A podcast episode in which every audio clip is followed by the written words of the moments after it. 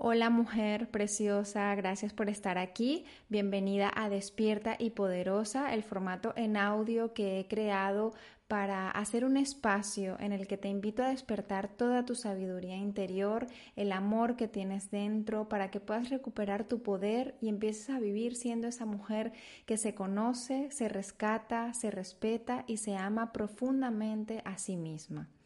Este formato es nuevo para mí.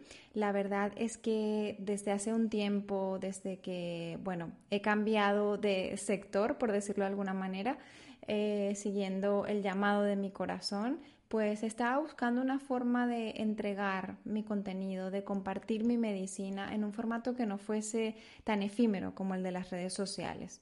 Todo lo que voy a hablar aquí o casi todo no va a tener fecha de caducidad y mi intención es la de compartir recursos que puedas utilizar en tu día a día y a los que puedas volver cada vez que sientas que lo necesites. Aquí voy a hablar de muchos temas, todos relacionados con el desarrollo personal y espiritual. Voy a hablar de amor propio, de intuición, de autenticidad, merecimiento y propósito. Voy a hablar a las mujeres, voy a hablar a mi yo de hace 10 años. Este podcast está en periodo de prueba porque quiero ver cómo es recibida esta medicina, cómo se sienten ustedes y cómo me siento yo.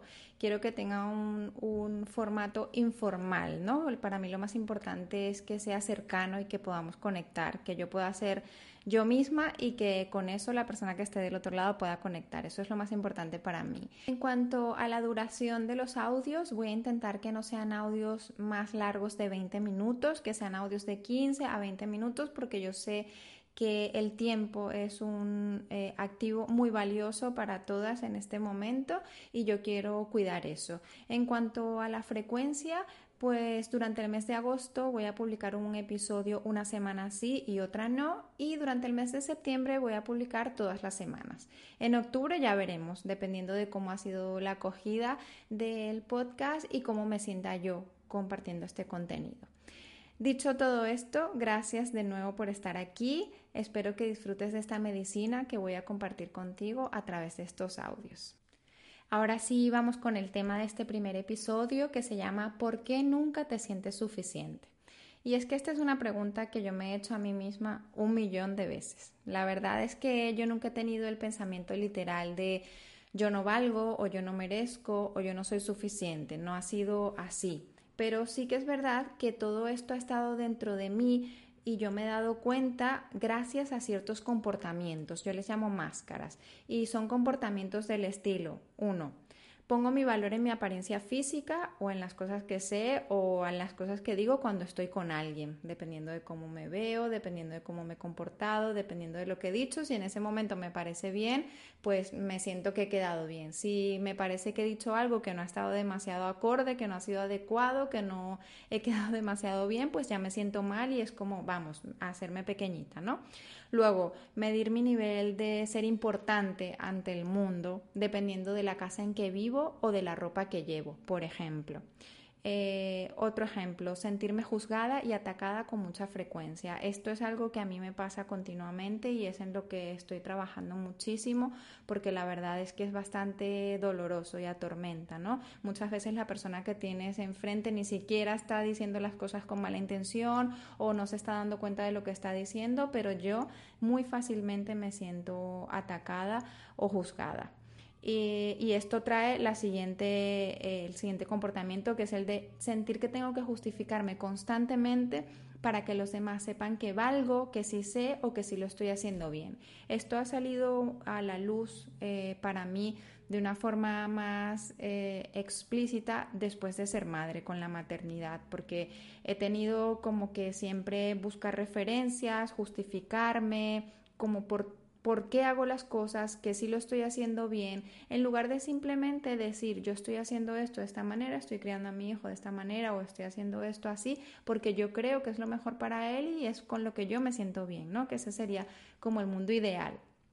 Pero no, para nada. Cada vez que mm, necesito decir que estoy haciendo algo o, que alguien piensa distinto de algo que yo estoy haciendo, mm, siento que necesito como que justificarme demasiado para que tenga valor eso que yo estoy haciendo.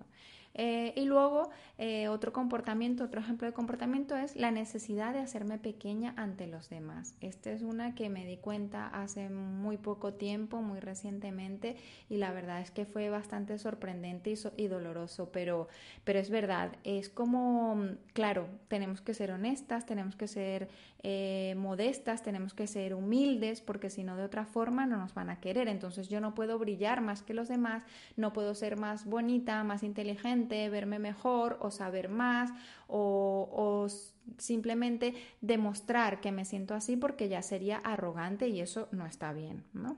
Entonces este es otro de los comportamientos que han venido a mí o que yo he ido detectando para darme cuenta de que mm, nunca me siento suficiente. Los primeros episodios de este podcast van a ir enfocados a ayudarte a trabajar en esto, porque justamente eso es lo que yo siento que más necesito trabajar en mí y en lo que estoy trabajando mm, de forma muy intensa desde hace muchos meses. Cuando empecé mi proceso de despertar espiritual, mi prioridad era la de conocerme, la de saber quién era y qué había dentro de mi corazón, porque mi vacío más grande, mi dolor más grande en ese momento era el que yo no me, el que yo no me sentía, yo no sabía por qué hacía las cosas, qué me gustaba, qué era lo que quería, qué había dentro de mí, con qué me identificaba y eso era bastante doloroso. Eh, yo dediqué mucho tiempo y aún lo dedico, por supuesto, yo creo que esto es algo que nunca acaba.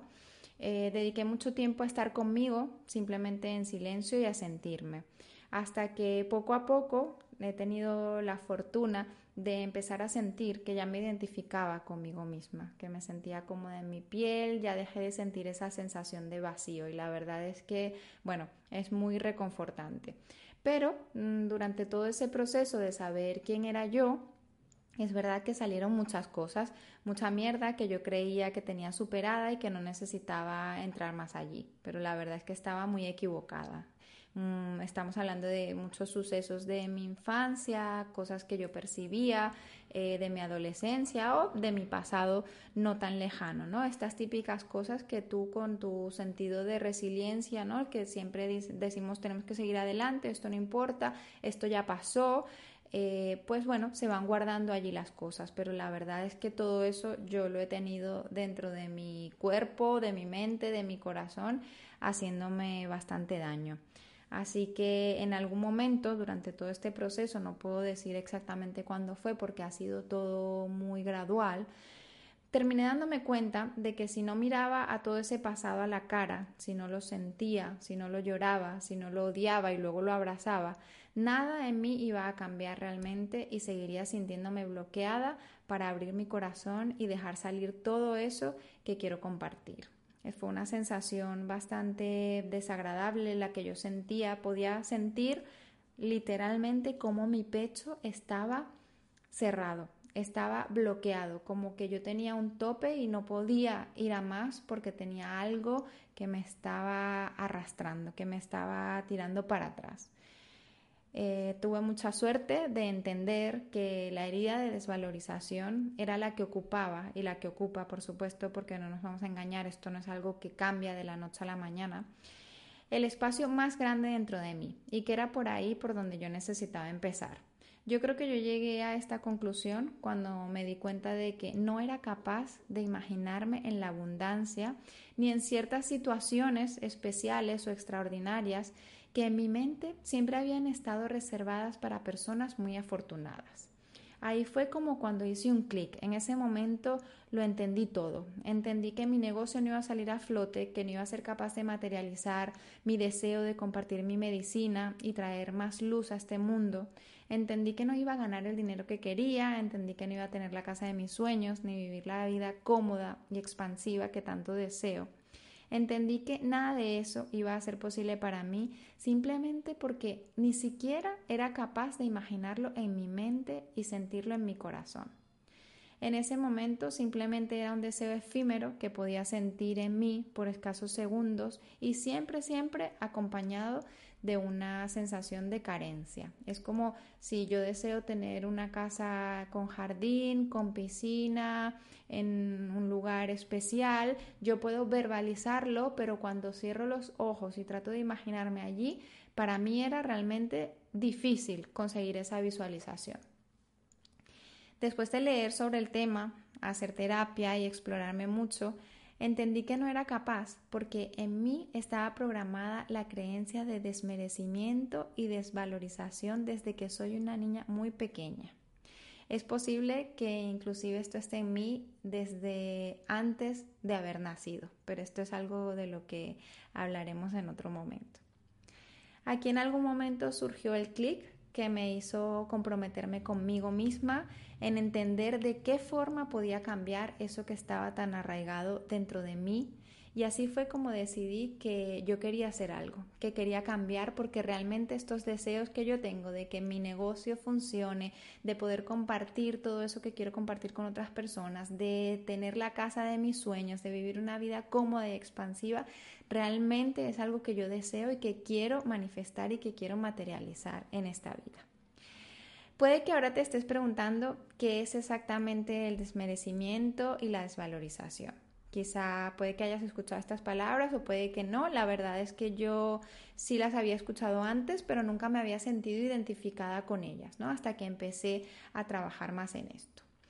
El desmerecimiento es la creencia eh, que se ha programado en tu cuerpo y en tu mente para hacerte creer que no vales, que no eres suficiente y que no mereces nada más allá de lo que tienes en este momento. Esa creencia eh, tiene su origen normalmente en alguna vivencia de tu infancia en la que te hicieron sentir o en la que tú percibiste que no valías lo suficiente. Puede ser que en este momento no seas consciente de ello, pero eso está allí. Mi transformación está en proceso, la estoy sintiendo cada día dentro de mí y hoy comparto contigo los primeros pasos a esa conciencia maravillosa que te abre los ojos. No se trata, lo he dicho ahora, de un cambio de la noche a la mañana, se trata de un camino, pero para mí ha sido muy transformador el simple hecho de ponerle nombre a las cosas, a cómo me siento y a mirarlo de frente. Eso ya me hace mirar todo eso desde otra perspectiva y me hace un poco separarme de esa Valentina que no se siente merecedora y que no se valora a sí misma. Y así es como empieza el camino para crear una vida diferente, una creencia diferente. La tarea de hoy se va a repetir en muchas ocasiones más porque es importante que sepas que no puedes sanar lo que mantenemos escondido. No podemos sanar esas partes de nosotras que queremos cambiar sin antes darle su valor dentro de nuestra vida, dentro de nuestra historia. Necesitamos llorarlas y abrazarlas. Así que ahora te invito a que escribas o puedes hablar contigo misma en voz alta, aunque lo que yo más te recomiendo es escribir, porque cuando escribimos hay algo que sucede en nuestro cerebro, ¿no? Con el movimiento y cuando vemos lo que estamos escribiendo, que las cosas como que se, reconocen mucho más. Te invito a preguntarte, ¿en qué momentos te sientes pequeña? en los que te, te hagas tú misma pequeña ante otros o que tú sientas que otros te hacen sentir pequeña. ¿En qué momentos te haces pequeña para encajar o sentirte aceptada? ¿Dónde estás poniendo tu valor personal? ¿Cuánta importancia le das a tu apariencia física y a tus posesiones? ¿En qué momentos te avergüenzas de ti misma? Estas son preguntas quizá difíciles de responder con honestidad pero piensa que esto es algo que estás haciendo por ti y para ti. Nadie tiene por qué saber lo que tú estás contestando aquí y de qué vale eh, decir algo que realmente no es lo que sientes si eso no es lo que te va a llevar a donde tú quieres estar mañana. Lo que te va a llevar a ese cambio, a esa transformación que tú realmente deseas, es que mires de frente toda esa verdad que hay dentro de ti. Ese es el primer paso para sanarlo. El proceso de trabajar en la herida de desvalorización requiere tiempo y dedicación. No esperes, por favor, que las cosas cambien radicalmente después de hacer este ejercicio porque no funciona así. No funciona así nuestro cerebro, no funciona así nuestro cuerpo, no funcionan así nuestras emociones. Lo que sí puedes esperar es empezar a observarte a ti misma cada vez que tienes alguna de estas reacciones automáticas. Y cuando empiezas a observarte, así como he dicho ahora, la maquinaria de transformación ya se pone en marcha. Es algo mágico, pero así funciona. No subestimes el poder de darle palabras a las emociones y dedica tiempo a hacer el ejercicio y reflexionar en tus respuestas. Escoge un espacio de tiempo para ti en el que puedas hacerte la pregunta en tu mente y simplemente cerrar los ojos y esperar a que llegue la respuesta, sin ser analítica, sin racionalizar, simplemente escribir lo que sale de tu corazón, la verdad que hay en ti. Me encantará leerte y saber qué se ha despertado en ti al escuchar este episodio. Y ahora, antes de despedirme, quiero compartir contigo que estoy preparando una membresía de meditación y escucha, que será un espacio sagrado para hablar con tu alma, para dar luz a todo eso que tienes dentro de ti, que en este momento sientes que te bloquea y que no te deja avanzar. Te invito a seguirme en mi cuenta de Instagram, arroba Valentina y a suscribirte en mi soul letter valentinabriceno.com. Allí recibirás antes que nadie todo lo que tengo que compartir. Te mando un gran abrazo, gracias por compartir tu tiempo y tu energía conmigo y por formar parte de los seres que estamos ayudando a traer más luz a este mundo. Un beso.